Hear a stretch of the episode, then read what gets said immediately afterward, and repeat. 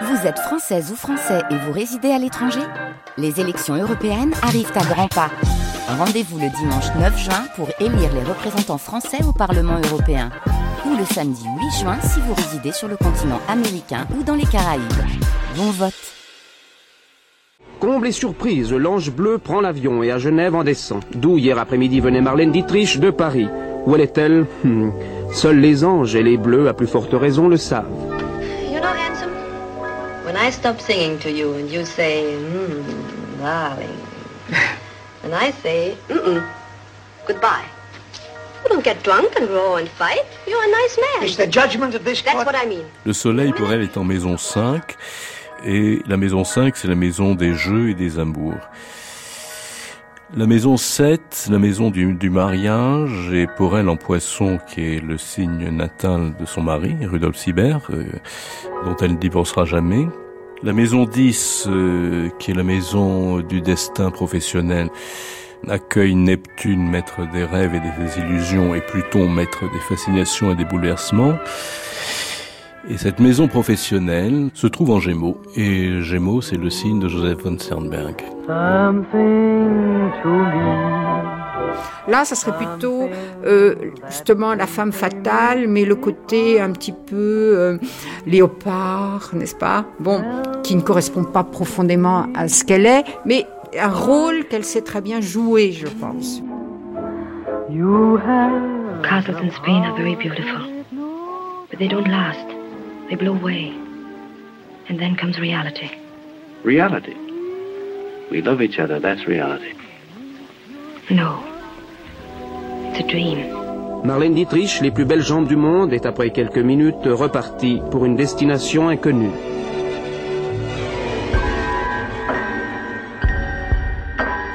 Bonjour à tous et bienvenue en cette deuxième journée de notre grande traversée Marlène Dietrich. Nous continuons notre portrait de la muse rebelle en nous penchant dans la table ronde de 10 heures sur les liens entre actrice et féminisme. Puis nous évoquerons dans le documentaire de 11 heures Marlène comme metteur en scène d'elle-même. Mais avant toute chose, et comme tous les matins, voici la séquence d'archives sur les traces de notre star glorieuse qui se plaît à jouer tantôt les chanteuses de cabaret, tantôt les impératrices de Russie dans le Hollywood de l'âge d'or.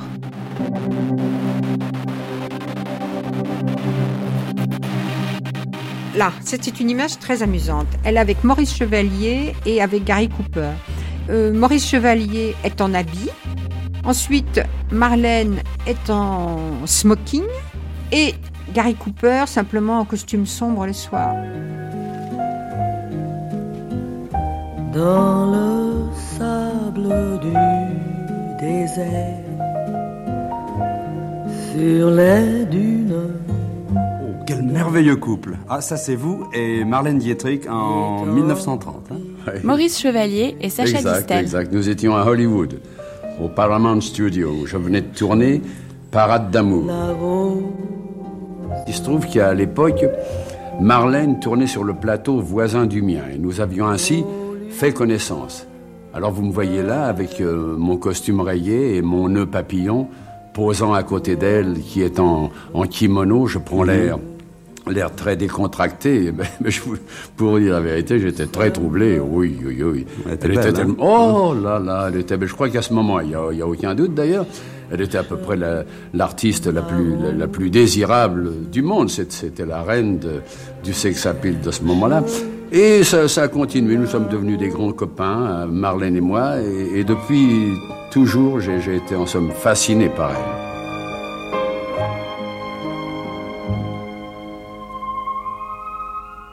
Bonjour, Maurice. C'est Marlinou?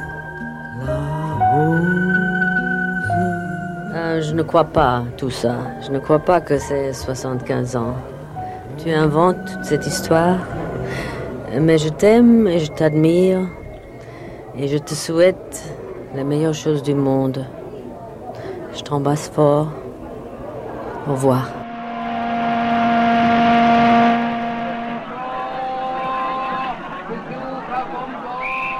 Voilà Marlène, sur ses valises, euh, lors euh, d'une arrivée supposée à New York. Euh, On était en 29-30, c'était quand même une, un espoir qui venait en Amérique. Donc, on n'avait quand même pas dépêché l'armada habituelle de cinéastes et de photographes. Patrick Jeudi. C'est une belle photo. Je 1993. je me demande, c'est pas une photo de Munkakshi. C'est une belle photo d'elle, mais c'est pas la photo telle qu'elle la raconte. Son arrivée à New York, elle, elle la raconte avec donc l'histoire de sa petite robe et de son vison.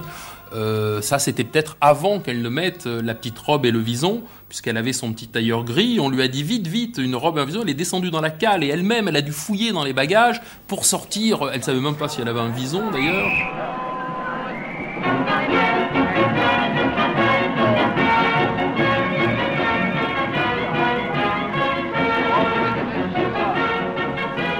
Paramount wanted to introduce Nicolas von Sternberg as a, an American La Paramount voulait présenter Dietrich comme une star américaine. Il ne voulait vraiment pas insister sur le fait qu'elle était une star allemande. Il voulait commencer à zéro, surtout parce qu'elle était un nouveau visage. Le public américain ne la connaissait pas du tout. Quand vous êtes arrivé aux États-Unis, Marlène Dietrich, la mode euh, pour les vedettes d'Hollywood était de ne pas avoir d'enfants, ou tout au moins de les dissimuler au public. André Parino. Vous, n'avez pas hésité 1963. à déclarer que vous aviez une fille. Dans quelles circonstances et pourquoi vous avez transgressé, disons, ce principe sacro-saint? On m'avait dit que j'aurais mon premier interview et on m'a dit que je ne devais pas dire que j'avais un enfant parce que comme je serais le grand vamp, vamp, je crois on dit, de la Paramount, on a dit que ça ne va pas avec le rôle de la mère. Alors, quand j'ai vu cette dame qui était là pour avoir l'interview, elle m'a dit J'ai entendu que vous avez une petite fille, et j'ai dit oui. Alors elle m'a dit Mais vous savez bien que la Paramount dit que ce n'est pas vrai, et si vous me dites que c'est vrai, je dois mettre ça dans mon journal. J'ai dit Alors mettez-le dans le journal, parce que je ne pourrais jamais dire que je n'ai pas une petite fille, parce que c'est terrible de nier son enfant. Et alors, on m'a dit après qu'on me renverrait en Europe parce que je n'obéissais pas. Alors j'ai dit, alors renvoyez-moi parce que je ne peux pas mentir comme ça. Mais à ce temps-là, Dieu merci, je ne sais pas si je devais être Dieu merci parce que peut-être ma vie aurait été différente. Monsieur Van Sternberg a exigé que je restais là-bas et que je disais tout ce que je voulais. Alors, on m'a gardé là-bas, on a fait un film avec moi.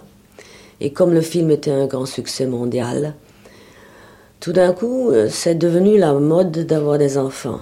Si le film aurait été un échec, alors moi j'aurais pas eu raison, mais comme c'était un succès, tout d'un coup tout le monde faisait comme moi. Les actrices sortaient leurs enfants cachés, les actrices adoptaient des enfants, et c'était la grande mode de se faire photographier avec les bébés. Oh, excuse me, I thought you were a boot. No, I'm trying now. Sit up, Johnny. You know I have no time today. Father will be back soon. Marlène Dietrich par sa fille, Maria Riva. Les patrons des studios, tout d'abord très réticents vis-à-vis de la nouvelle image maternelle, se rendaient compte qu'on venait de leur fournir gratuitement un atout supplémentaire. Dietrich n'était pas seulement le sexe, le mystère, le raffinement européen et les jambes, elle accédait maintenant au plus haut rang de Madone.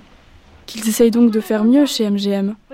Où donc Garbo irait-elle se trouver un enfant du jour au lendemain Le département de la publicité reçut l'ordre d'imprimer des milliers de cartes postales de Dietrich à l'enfant pour les distribuer aux fans.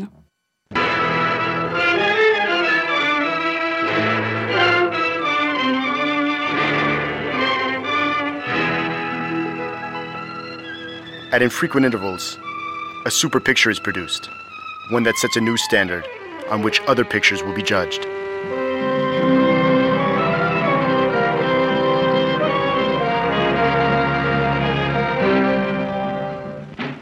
Such a picture is Morocco. The story of a fierce, tempestuous, all consuming love. With Gary Cooper, Marlene Dietrich, Adolf Mendy, and a cast of thousands.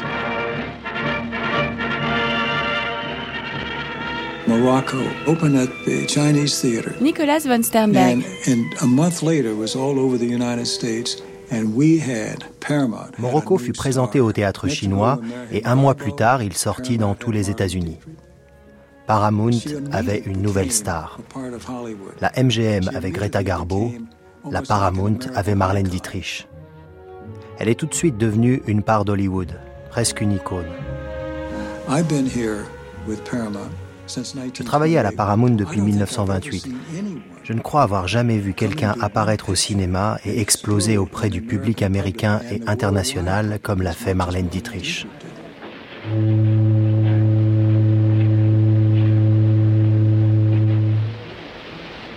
There you are.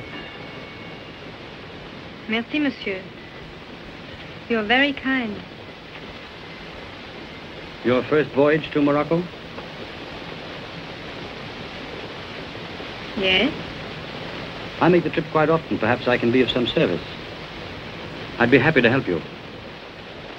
Il y a une chose très intéressante chez Stenberg, c'est sa conception du cinéma en tant que, pour lui, le cinéma, c'est d'abord euh, la lumière. Jean Douchet. Euh, on sait qu'en dehors de son métier de réalisateur, de metteur en scène, 2007. il sera très réputé en tant qu'opérateur. Il y aura une lumière Sternberg qui va prolonger au fond, mais encore là encore d'une façon tout à fait différente, la lumière inventée par Stroheim pour son cinéma dans les années 1920-1930.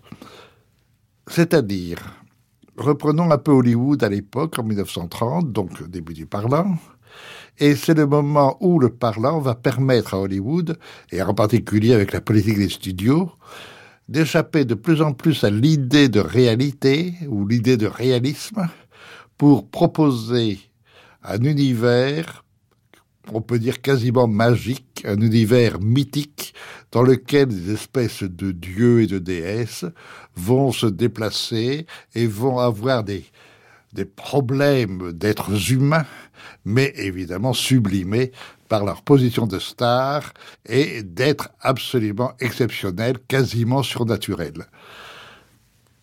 Donc, quand il prend Marlène Dietrich, bien, il va la travailler dans cet esprit-là. Et on peut dire que le cinéma de Sternberg avec Marlène Dietrich, et avec les sept films qu'il va tourner avec elle entre 1930 et 1935, représente la quintessence d'une certaine idée d'Hollywood, ou plus exactement de ce que, au fond, Hollywood laisse comme trace dans la mémoire euh, collective du public et du spectateur, c'est-à-dire un endroit absolument extraordinaire, un endroit où tout est possible, tout n'est que rêve et tout n'est que magie.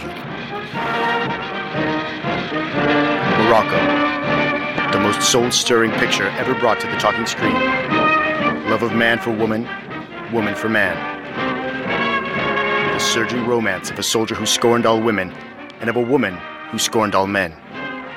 Morocco, a Paramount picture.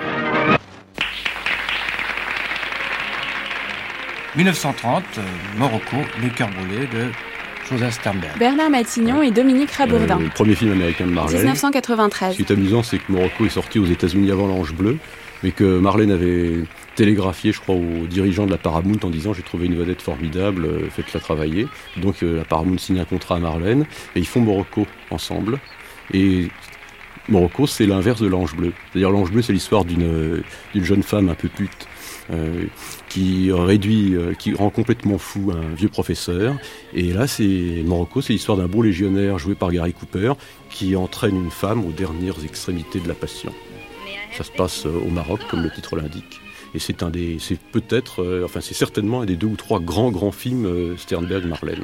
Scénario soufflé par Marlène Dietrich paraît-il, et scénario écrit et dialogué par Jules Fursman, personnage très important dans la carrière de Sternberg.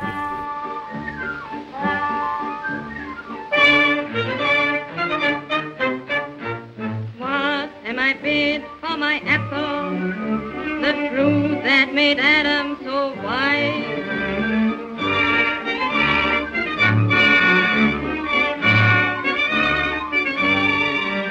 On the historic night when he took a bite, they discovered a new paradise.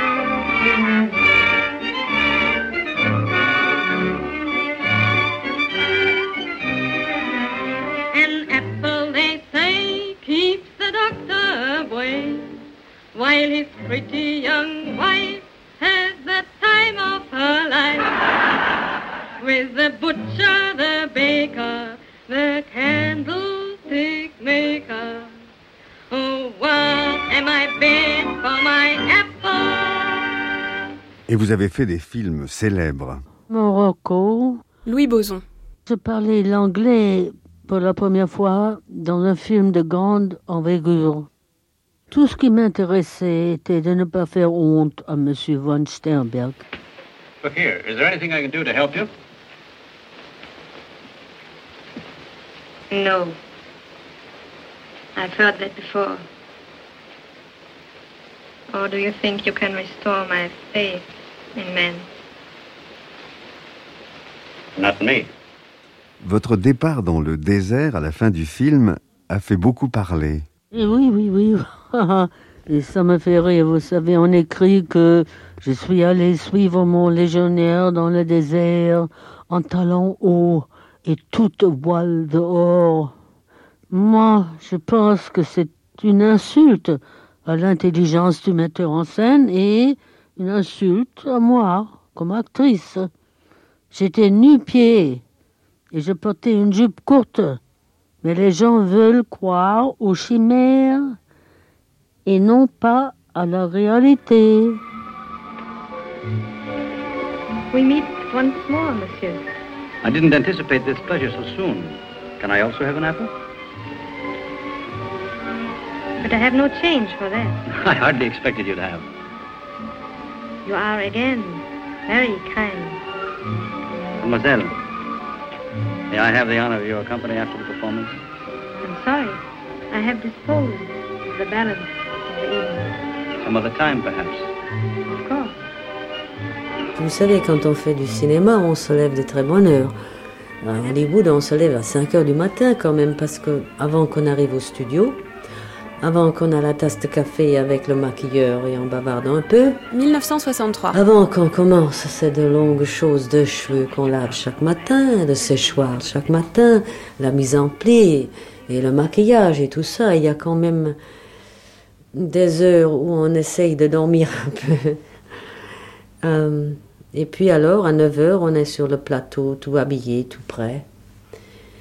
Et le maquillage, très souvent, est encore un peu raide, vous savez. Et c'est pour ça qu'on aime mieux de faire les gros plans plus tard. Lorsqu'on tourne une scène de baiser, il y a toujours un sacrifié, c'est-à-dire un des deux partenaires qui est photographié de dos. oui.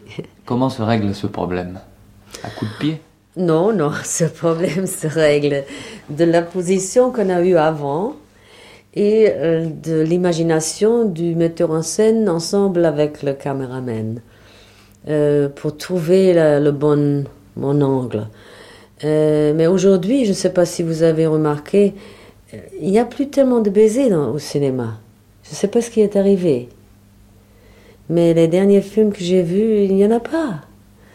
Il n'y a plus d'importance sur le baiser, je crois, aujourd'hui.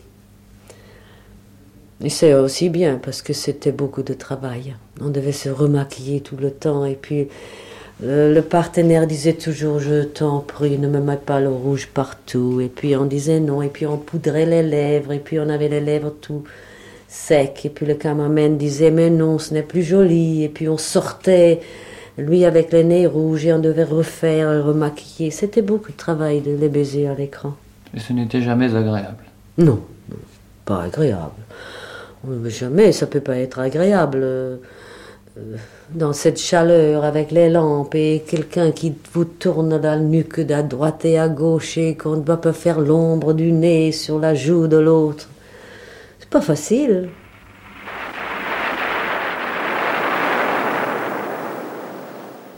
1931, agent X-27 ou Dishonored. Dominique Rabourdin. Sternberg toujours.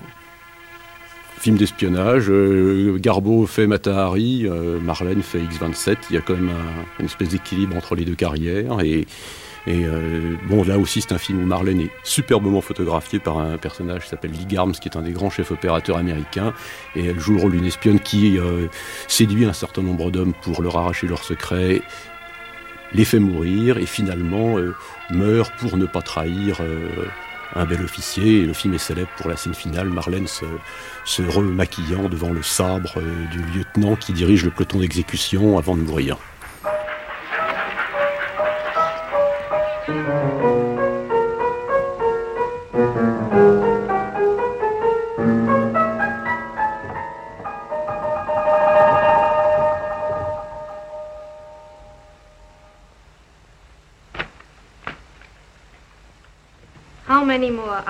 Does my fate allow me?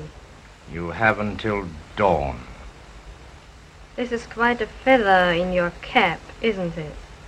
For three days and for three nights, I've had no other thought but to find you.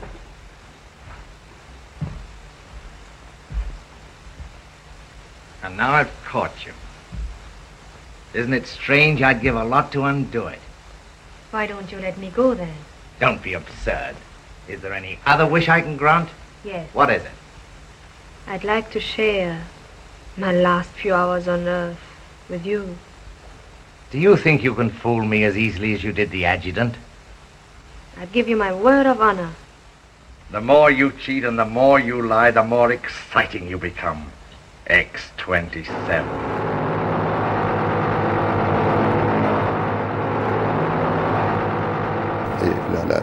Séquence finale, c'est l'exécution. Alors ça arrive juste après un moment où, après la condamnation, un prêtre est venu lui demander dans sa cellule ce qu'elle euh, désirait. Guy Scarpetta, 1995. Quel était ce dernier désir Et où elle a répondu qu'elle euh, voulait un piano et euh, la grande robe de gala qu'elle avait avant de se lancer dans l'espionnage et qui était sa robe de séduction. Et ce qu'il y a de fabuleux dans cette séquence, c'est que tout y tourne autour euh, de la conjonction des artifices de la séduction et de la présence de la mort. Alors, on y aller. Donc, euh, première scène est purement militaire. Là, on voit des soldats autrichiens qui se préparent à l'exécution. Et immédiatement après, ah, Marlène au piano, dans sa robe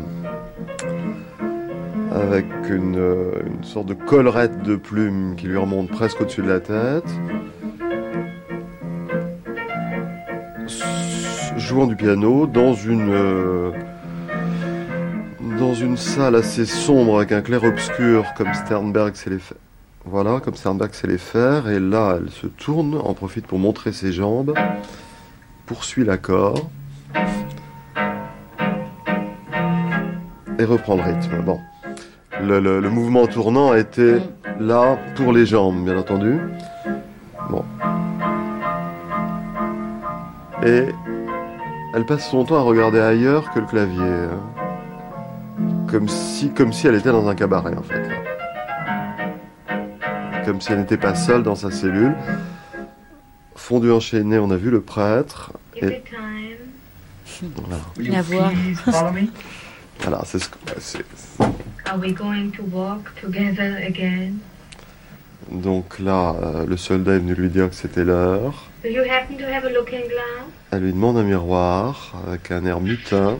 Et là, c'est génial, où il lui sort en guise de miroir son sabre. Le sabre avec lequel il va donner l'ordre de l'exécution. Et elle met un chapeau et une voilette qu'elle ajuste en se regardant dans le miroir. C'est-à-dire quoi? C'est évident là qu'il y a une charge mythique énorme, puisque l'instrument de, de, de, la mort devient l'outil même de la séduction. Une séduction qui ne s'adresse pas à un sujet précis, hein, qui, qui, est purement gratuite, bien entendu. Euh, S'il s'agissait de séduire un soldat pour s'évader, ça n'aurait aucun intérêt. C'est une séduction adressée à la mort en soi. J'ai toujours joué des rôles de femmes avec beaucoup d'autorité, de femmes belles, des femmes désirées, des femmes qui n'avaient pas de grande tragédie, des femmes qui ne souffraient pas, et euh, aussi des femmes sexy. Et on ne donne pas les Oscars pour ces choses-là. On ne donne pas les Oscars à Non. une femme qui est belle et qui réussit dans un film. Non, on doit souffrir terriblement. On doit pleurer, on doit crier, parce qu'il paraît que ça impressionne les gens.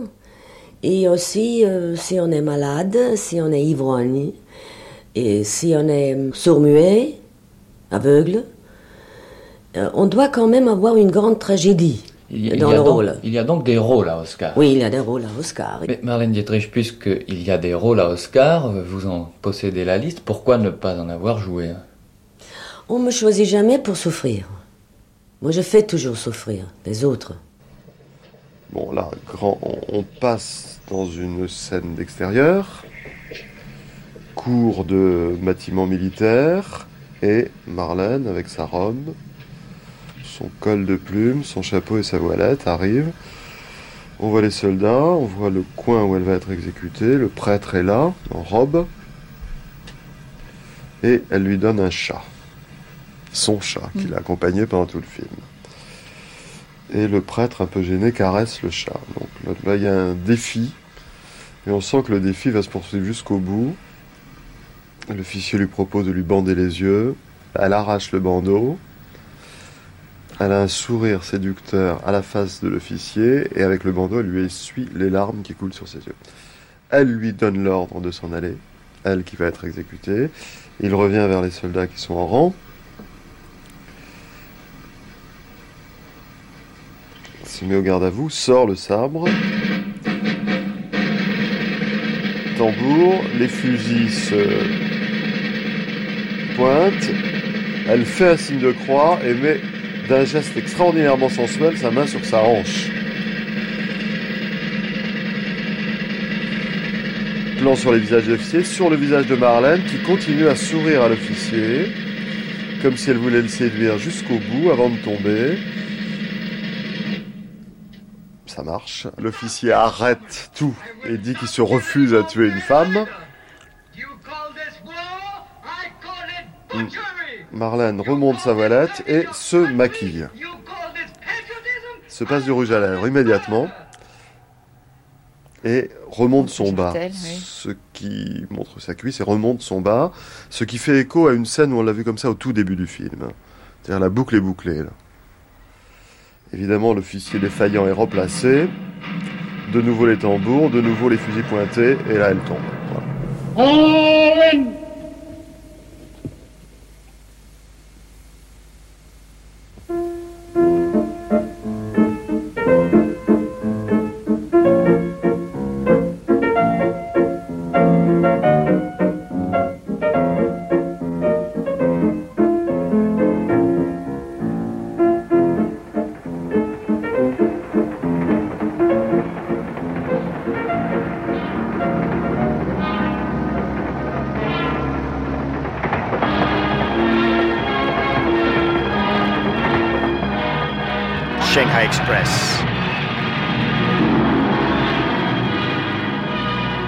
By Joseph von Sternberg. With Clive Brook, Anna Mae Wong, Warner Oland, Eugene Palette, Dietrich. Marlon Dietrich, the most popular star on the screen, bar none, and one of the biggest moneymakers you've had in a long time. Love, thrills, excitement. Dietrich as the fans want her, in a new, love worn mood. Here is box office.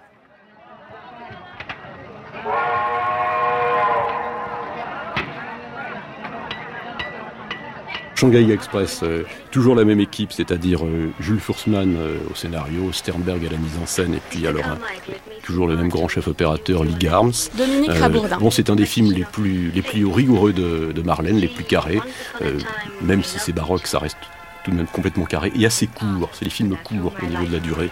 Et euh, elle joue le rôle de Lily Shanghai. Ça se passe pendant la guerre civile en Chine et elle. euh, elle risque de perdre son honneur pour sauver un officier anglais qu'elle a connu et qu'elle a aimé des années auparavant. C'est encore un film où elle joue les femmes très nobles et qui se sacrifient à la fin. Mais ça finira bien. You haven't a cigarette, have you, Doc?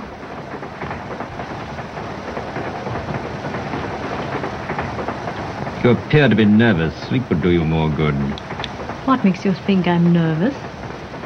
One thing, your hands are trembling. That's because you touched me, Doc.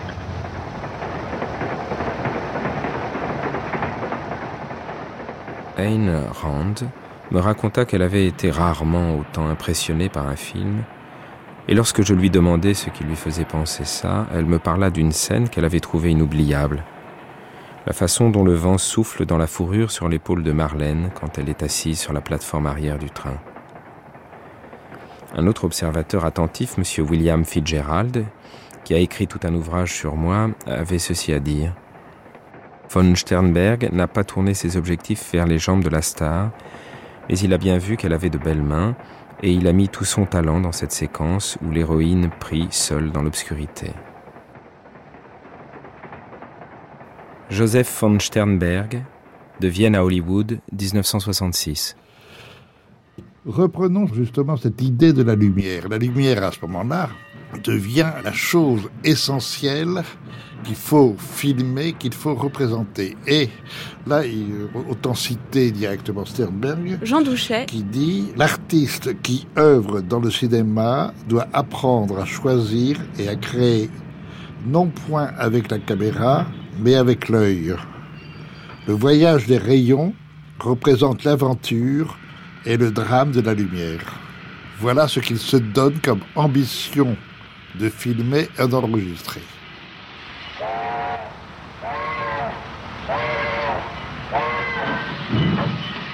Les interprètes ne pouvaient pas obéir à mes directives aussi vite que le train qui les emportait. Mais je pensais que cette esquisse de la Chine, issue de mon imagination, faisait son effet. Le film, dont l'intrigue était vaguement fondée sur une seule page d'un ouvrage de Harry Hervé, narrait une attaque de brigands. Les Chinois y virent une atteinte à l'ordre public national et interdirent le film partout où ils le purent. De plus, on m'avertit que si jamais on me voyait en Chine, je serais arrêté et condamné. Néanmoins, quelques années plus tard, je réussis à entrer dans ce pays extraordinaire, après que le train qui m'amenait fut retardé par des brigands sitôt franchi la frontière manchoue. Le véritable Shanghai Express que je pris au départ de Pékin n'avait rien à voir avec le train que j'avais inventé, sauf qu'il transportait lui aussi un effectif complet de militaires en armes pour le protéger. J'étais ravi d'avoir pu représenter une certaine Chine avant d'avoir affronté sa vaste réalité bigarrée. L'écart n'est pas mince entre les faits et les caprices de l'imagination.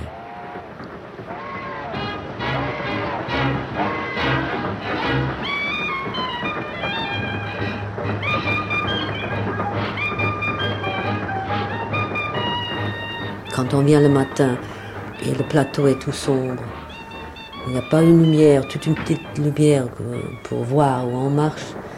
Et puis, tout le monde arrive et puis il y a les caméramens qui arrivent et les metteurs en scène qui donnent les instructions et tout d'un coup, lentement, les lumières s'allument et on voit ce plateau qui est peut-être un bateau une, salle dans un petit cabaret en Chine ou au Japon ou quelque part et ça devient tout d'un coup un mystère de lumière et c'est une réalité qui se produit devant vos yeux que c'est absolument fascinant.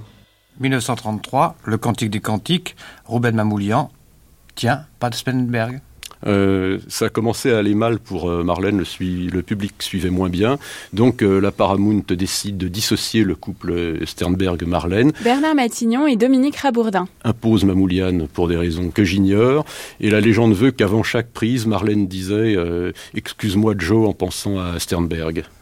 Et ce qui est amusant, c'est que dans le Cantique des Cantiques, elle joue le rôle d'une jeune paysanne qui sert de modèle à un sculpteur, mais elle finit tout de même dans un cabaret à Berlin et elle chante une de ses chansons les plus célèbres, euh, toujours une chanson de Friedrich Hollander. Elle chante Johnny, qui est un de ses grands classiques, et ça arrive comme des cheveux sur la soupe.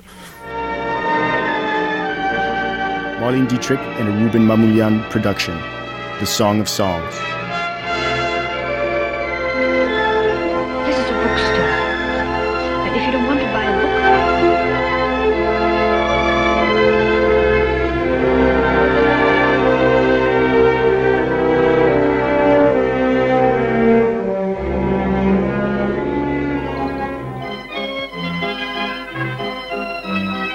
Jean-Philippe, euh, bonsoir. Bonsoir.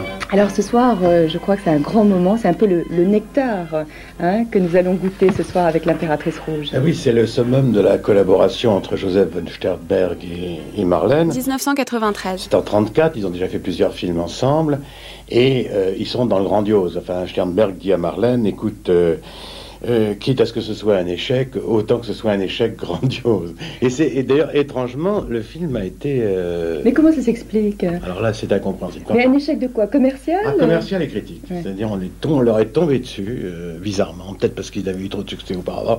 Je ne sais pas exactement. Enfin, c'est très très mystérieux, le, le succès et l'échec.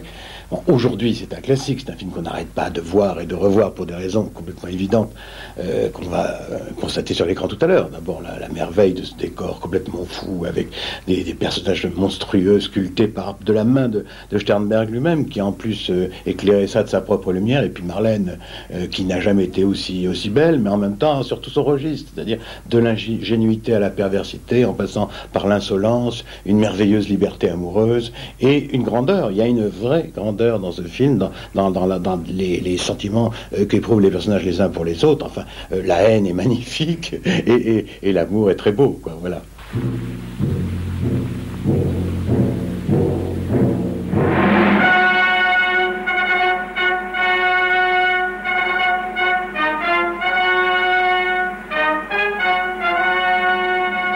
« 1934, l'impératrice rouge. Ah, on revient à Sternberg. Bernard Matignon et non Philippe seulement on Collin. revient à Sternberg, mais euh, à un Sternberg plus, plus déchaîné que jamais. Et, et je, et je crois que avec euh, La femme et le pantin, L'impératrice rouge est le film où, le, où la, la démesure des fantasmes de Sternberg s'est exprimée euh, le mieux. C'est inutile de, de, de rappeler les, les sièges extravagants, les portes de palais énormes, la chevauchée euh, des, des Cosaques sur un escalier, enfin, ce qui sont des, qui sont des, des, scènes tout à fait inoubliables. Et pour la petite ou relativement pas si petite histoire que ça, et je reviens aussi à Maria Riva, c'est que c'est Maria Riva, la fille de Marlène, qui joue le rôle, enfin jouer le rôle c'est un peu limité, mais enfin qui apparaît dans le film comme euh, Catherine de Russie jeune, comme Marlène jeune. Et ça a été évidemment le, la- ça donné naissance à des, à des débordements de- d'études, de, costumes, de, de berceaux et de, et de volonté et de, et de réalisation de mise en scène par Marlène, puisque c'était sa fille qu'elle avait à habiller et à diriger. Et le récit de, le récit de ça est absolument euh, prodigieux dans le livre de Maria. Et le film est prodigieux aussi. Et le film est prodigieux aussi, bien entendu. Your Imperial Majesty, something for the poor.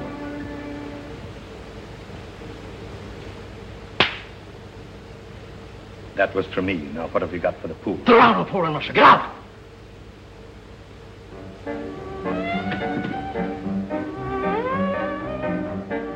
Et la scène finale euh, de la montée des chevaux par l'impératrice, euh, suivie de ses cavaliers, de ses supporters, restera un des grands moments de balayage comme cela que Sternberg s'est montré à partir du moment justement où rien ne bouge.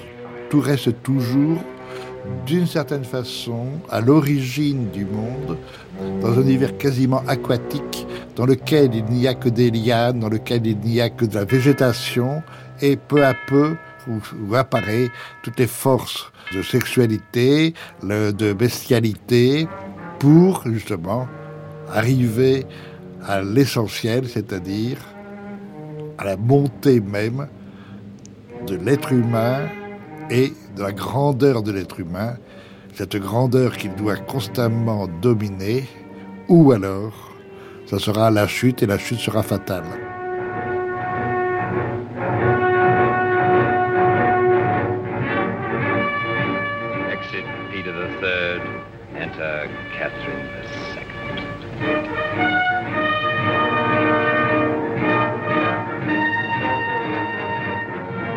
Aussi, ça commence à être un.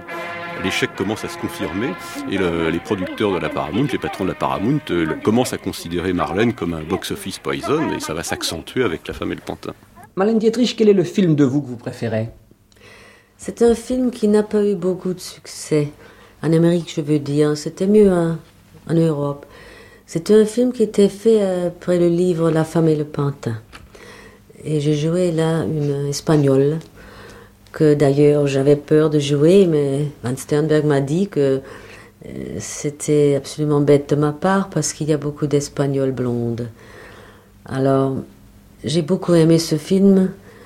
J'aimais beaucoup, beaucoup euh, le caractère de la femme, qui était d'ailleurs très près du caractère de l'ange bleu.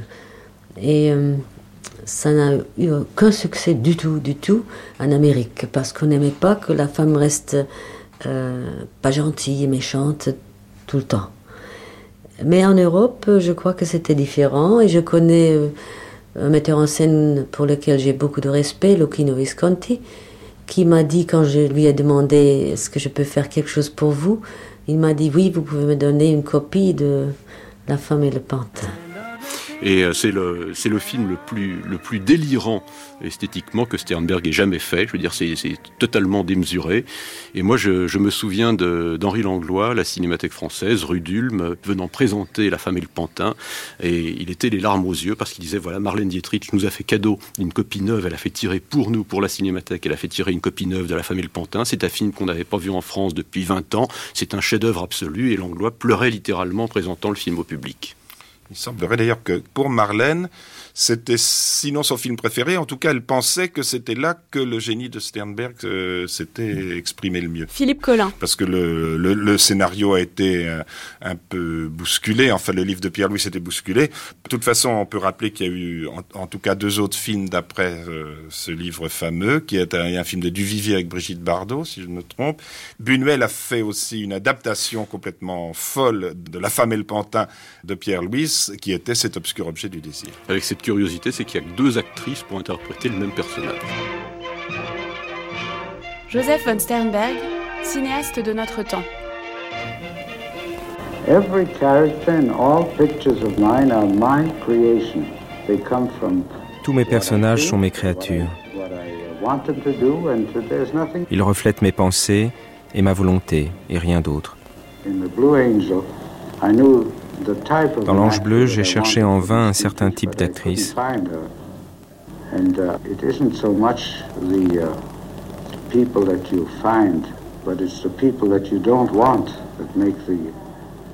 Ce n'est pas tant ce qu'on trouve, mais ce qu'on rejette qui fait un bon choix. Un oui compte moins qu'un non.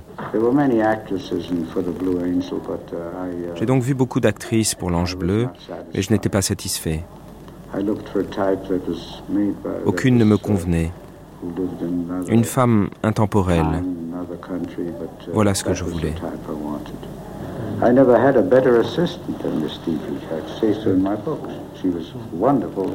Mon meilleur assistant a été mademoiselle Dietrich. Elle était parfaite. Quand je voulais m'asseoir, elle m'avançait un siège. Elle faisait tout pour me faciliter la tâche. Son meilleur rôle est La femme et le pantin. Je ne lui parlais que pour lui dire ce qu'elle devait faire.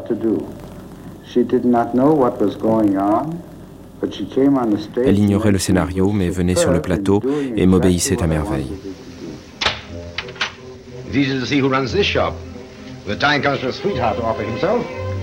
You have to talk to you and not to your mother. You don't happen to know of anyone? Let me see now. No, I don't think so. Oh, you think too much. You know of nobody at all. Sternberg devait être certainement très amoureux d'elle et je pense que jamais il n'a pu la voir ou tout au moins la voir suffisamment. Les mardis du cinéma. Et ce qui est assez drôle, c'est que 1988. Euh, Madame Sternberg à l'époque euh, a fait un procès à Marlène Dietrich pour détournement de mari. Et je crois même que euh, elle a demandé le divorce et peut-être qu'elle a eu, mais qu'ils se sont remariés après. Oui, c'est d'ailleurs leur dernier film, La femme et le pantin, leur dernier film ensemble. Oui, c'est leur dernier film et c'est très étrange parce que Sternberg dit souvent que il en avait fini avec elle. Alors, on ne peut pas savoir ce que ça veut dire. Est-ce qu'il ne pouvait plus la supporter Ou alors, euh, est-ce qu'il avait atteint le, le, sommet de son idéal féminin? C'est peut-être un des mystères. Let me go. Don't you touch me, or I call for help. Are you mad, Concha? I came here as a friend. Suddenly you throw yourself into my arms, and now you accuse me. I kissed you because I loved you. For a minute. But I won't let you kiss me without loving me. So you don't think I love you, my child? No. I please you. I amuse you. But I'm not the only one. Am I? Answer me, Pasqualito. Well, I want to know, am I? Or am I not?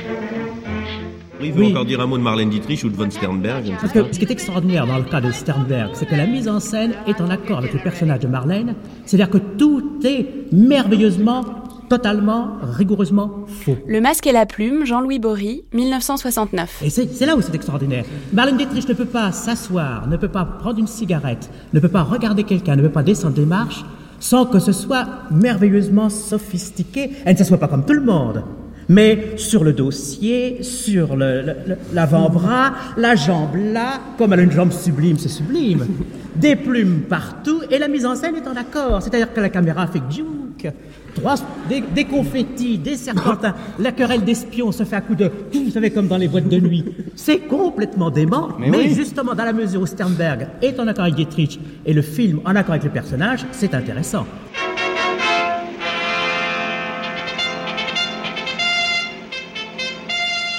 Les rares personnes qui ont vu ce film se souviendront comment ma Concha, puisque c'est ainsi que s'appelait Marlène, apparaît d'abord dans le tourbillon du carnaval. Le visage caché par des ballons qui ondoient, elle est debout, dans un char tiré par des chevaux, se frayant un chemin parmi une foule houleuse de fêtards masqués.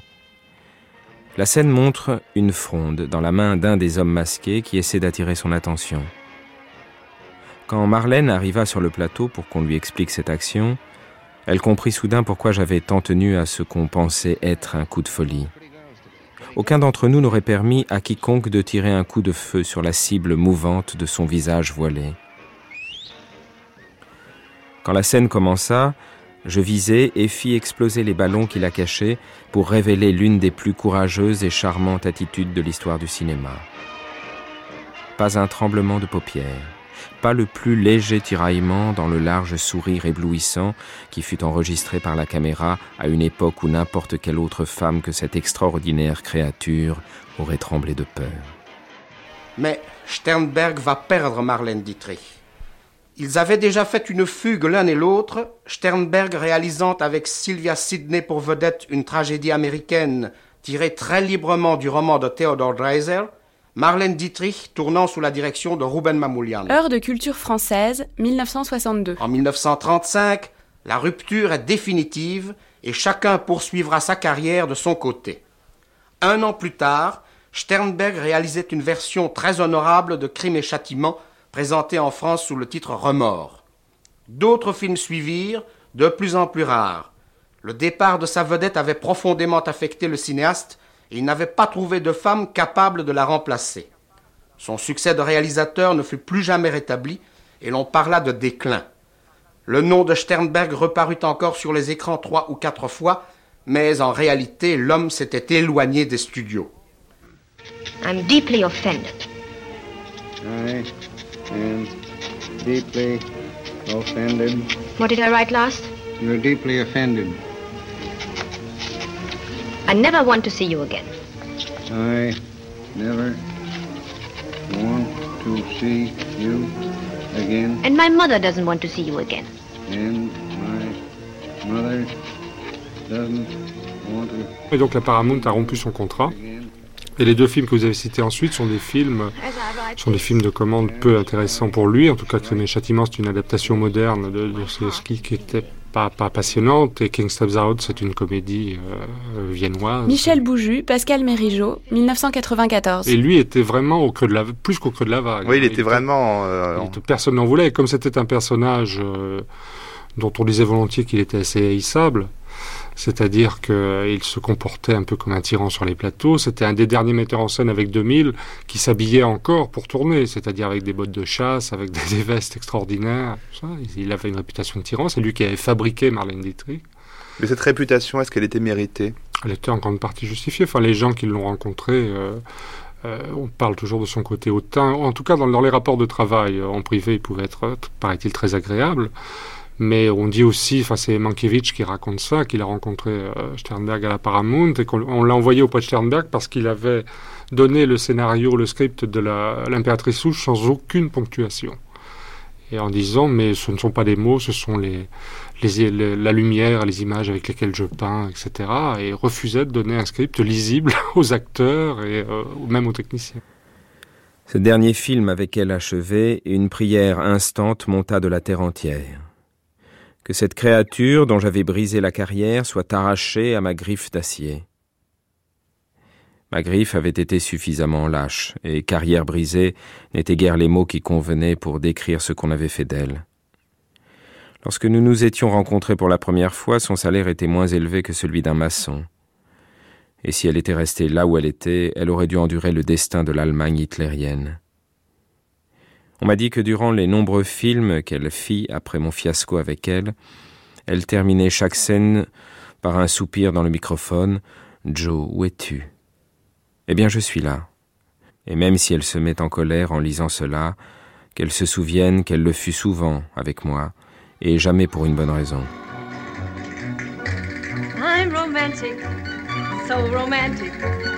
That I often wish I had a more discreet heart. But believe me, please believe me. Il y a une remarque qui m'a frappé, c'est que dans tous les films où on voit Marlène Dietrich, vous avez tout le sentiment qu'elle bouge, qu'elle bouge beaucoup, et même quand elle est dans, extraordinairement bien éclairée, avec un visage qui est tout de même assez euh, fixe face au, spectateur, elle s'arrange pour se mouvoir, pour euh, onduler du corps, pour bouger des épaules, pour tourner des yeux, pour etc. C'est-à-dire pour faire toute une entreprise de séduction à l'égard du spectateur. Et lui, François dit lui-même dans, la première rencontre, euh, le problème c'était d'essayer de lui faire faire un seul mouvement alors qu'elle avait envie d'en faire un grand nombre. Mais moi, j'aurais envie de la défendre sur ce point et de dire que d'une certaine façon, elle lui a apporté à lui aussi beaucoup. Vous savez que dans tous les tournages, Marie Dietrich exigeait, avait un immense miroir. Je me demande si dans ce fameux grand miroir, elle recherchait pas tout le temps, toujours, toujours, le dessin de l'ange bleu, parce qu'elle était profondément marquée par ce qu'a fait d'elle cet homme. Oui, dans, dans, les récitals de poésie, dans les récitals de chant, je veux dire qu'elle faisait, puisque j'en ai vu un à Londres et aussi le dernier à Paris, mais euh, c'était un hasard, hein, je ne courais pas après elle dans le monde entier. Il me semble qu'elle racontait toujours dans les récitals son histoire, et ça commençait toujours par la rencontre avec Joseph von Sternberg, et je me rappelle dans le récital à Paris, elle disait, euh, vous savez, au début, j'étais pas jolie, alors rire dans la salle, non, non, c'est vrai, j'étais pas jolie. Euh, mais euh, Monsieur Sternberg m'a remarqué, il a fait ceci, il a fait cela, puis ensuite, de fil en aiguille, on allait, ich bin die etc.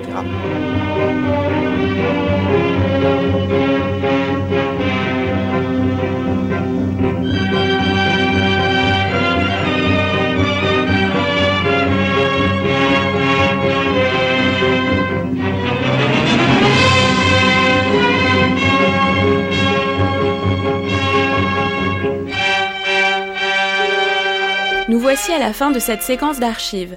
Merci à Amélie Briand-Lejeune de l'INA ainsi qu'à Coralie Lemke. Lecture Yannick Laurent, Coralie Lemke et David Willites. Eric Caravaca est la voix de Joseph von Sternberg. Mixage Alain Joubert. Une émission de Florence Colombani dans une réalisation de Céline Terce. Demain, dans la séquence d'archives, nous suivrons la Deuxième Guerre mondiale de Marlène, cette guerre où elle prit sa place avec une détermination sans faille. Et en attendant, voici le débat du jour autour du rôle des actrices dans l'histoire du féminisme.